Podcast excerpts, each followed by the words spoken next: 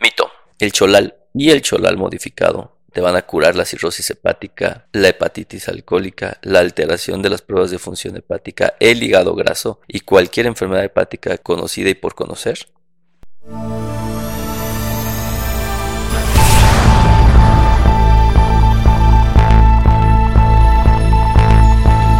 Hola, ¿qué tal? ¿Cómo están? Bienvenidos al podcast para pacientes con enfermedades hepáticas. Mi nombre es Norberto Chávez Tapia, yo soy médico, soy gastroenterólogo y hepatólogo y en este podcast vamos a platicar sobre las problemáticas que tienen los pacientes con enfermedades hepáticas. Primordialmente vamos a hablar acerca de cirrosis, de hígado graso, de hepatitis, de todas las enfermedades o alteraciones que un paciente con enfermedades hepáticas puede presentar. El objetivo de este podcast es informarles, darles datos que sean importantes para ustedes, que les puedan ser de gran utilidad para la toma de decisiones. Este podcast no busca la automedicación, no busca el autocuidado, lo que busca es que el paciente pueda seleccionar a su médico, ayudar a su médico, preguntar a su médico.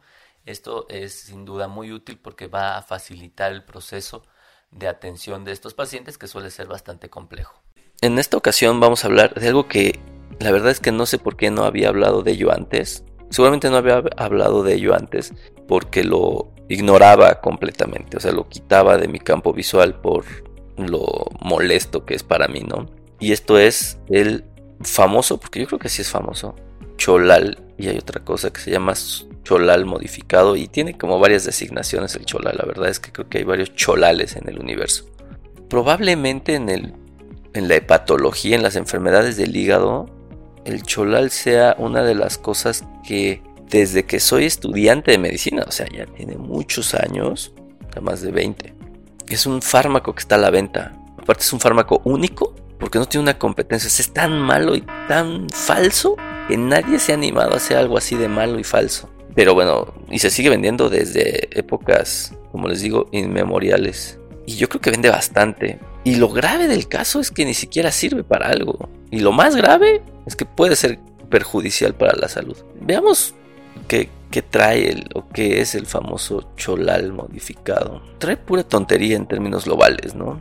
Eh, trae vitamina B12, la carne también trae vitamina B12, ¿no? No necesitamos comprar el, el cholal modificado. Dicen que es desintoxicante y que esto puede ayudar a mejorar algunas cosas del funcionamiento hepático. Trae algo que llaman factor antitóxico de hígado, así como se oye. Y dice ser un extracto altamente purificado de bilis de bovino. Protege el parénquima hepático. Favorece procesos de multiplicación celular por lo que acelera la convalescencia, activa los fenómenos de cicatrización y mejora el estado general del paciente al normalizar el metabolismo hepático. Pues suena complicado. Es decir, yo nos haría pensar que la bilis puede ayudar a regenerar el hígado. La bilis en general es una serie de secreciones de sales biliares, colesterol y y fosfolípidos, que exactamente eh, no sé si en los bovinos sea diferente, la verdad es que mis conocimientos veterinarios son bastante bajos, pero evidentemente no secreta los ácidos biliares que pueden ser de utilidad para las enfermedades hepáticas. Los ácidos biliares se han estudiado desde hace mucho tiempo y uno de los medicamentos que igual podemos hablar posteriormente de él es el ácido urso desoxicólico que sale de la bilis de los osos, eso se llama urso de oso. Y bueno, aparentemente, no, bueno, no aparentemente, el ácido urso desoxicólico es útil en ciertas enfermedades hepáticas, probablemente en una o dos enfermedades hepáticas de todas las que hay. Y evidentemente en cirrosis no es útil. Pero bueno, ya vimos que existen algunos componentes extraños en el componente de cholal modificado. Pero luego tienen inositol, sorbitol, alcohol etílico, azúcar, caramelo clase 4, saborizante artificial de vainilla, sulfato de sodio, cloruro de sodio, metilparabeno, nitrato de potasio y propilparabeno. Si ustedes me preguntan de todo eso, ¿cuál es un fármaco? Básicamente ninguno. Y la cuestión que se torna complicada es que una de las cosas que debemos de cuidar mucho en los pacientes con cirrosis que hemos platicado un montón de ocasiones en otros podcasts es que no pueden consumir alcohol. Ninguna clase, ninguna cantidad. ¿Por qué? Porque el alcohol incrementa la presión portal. El alcohol hace que el hígado aumente la tensión entre sus células y favorezca el sangrado por varices esofágicas o puede favorecer la encefalopatía. Entonces eso pues, no es simpático estarle dando esto a los pacientes. No sé cuánto traiga, porque eso sí no dice la composición, pero no está bien. Y luego también si han escuchado los otros podcasts, saben perfectamente que no es una buena idea aumentar nuestro consumo de sodio si tenemos cirrosis, particularmente si tenemos ascitis o edema, inflamación de las piernas, porque nos hinchamos.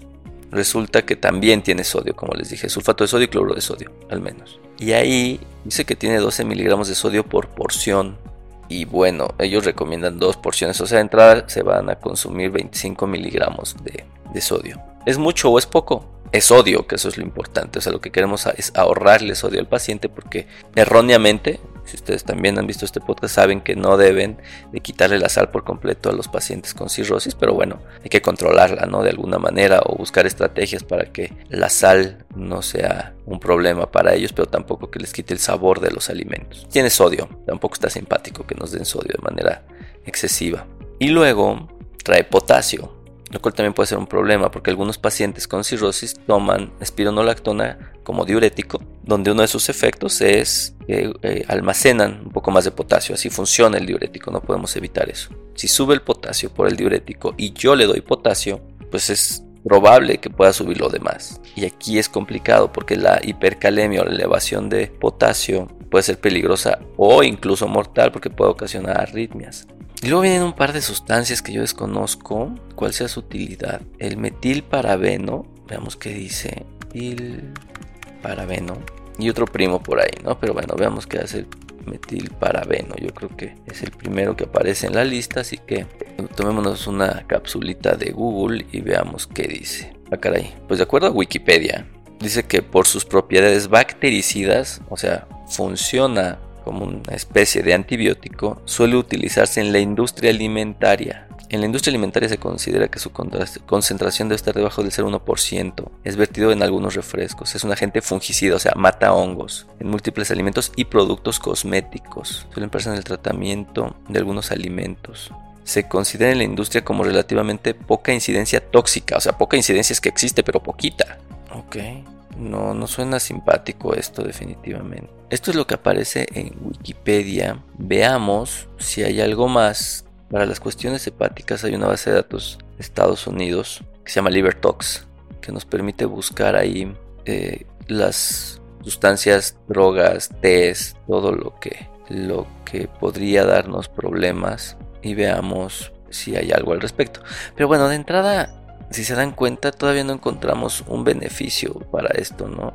No, no, no, me, no me suena atractivo consumir algo que de entrada no tiene primero sentido lógico, porque no lo tiene. Luego no me convence que tenga sustancias que podrían ser relativamente tóxicas y que no tienen ninguna evidencia científica. Y bueno, y que aparte son relativamente caras. Es decir, el cholal famoso puede costar alrededor de 300 pesos más o menos, 10 tomas y son dos, dos tomas diarias, estamos hablando de 300 pesos cada 5 días. ¿Es mucho o es poco? Usualmente, como digo, en realidad no es que importe si es poco o es mucho el dinero. Es útil o no es útil. De nada me sirve yo tirar a la basura 300 pesos cada 5 días o pagar 2 mil pesos por algo que me salva la vida. ¿no? O sea, creo que aquí sí hay grandes diferencias en si es poco o mucho dinero, si es barato o es caro. Y yo diría que es excesivamente caro si consideramos que nos puede empeorar la citis, que puede alterar nuestro metabolismo porque tiene alcohol. Entonces, bajo ese escenario, pues me parece que es extremadamente costoso. Ahora es algo que está súper, súper metido en la mente de la gente porque hasta amigos, familiares, preguntan sobre eso. Y obviamente esto habla de que es algo que está vertido en, nuestra cultura, así como la desparasitación cada seis meses, ¿no? Yo creo que igual de, de vertido y de poco sustento científico para hacerlo. Pero bueno, creo que el objetivo de, de esta emisión en particular del podcast es cumplir algunas expectativas. Primero, saber qué es, porque uno llega y se lo toma. O sea, dicen es que es bueno para el hígado, pues sí, pero también es bueno el alcohol para el hígado, tan bueno que le da cirrosis, ¿no? Entonces, bueno, pues es una serie de sustancias que no tiene sentido biológico en el universo conocido. Capaz que en un universo desconocido sí sirve, pero en el que estamos actualmente no. Primero, entonces, bueno, es una serie de sustancias que no tiene grandes beneficios para el hígado. Segundo, es una serie de sustancias que pueden ser perjudiciales para el hígado. Particularmente en personas más graves y justo son las personas que usualmente más lo promueven. Tercero, no tiene ningún beneficio en desintoxicar el hígado. Tenemos una emisión del podcast sobre hablar de desintoxicación del hígado y ya sabemos que no necesita desintoxicarse.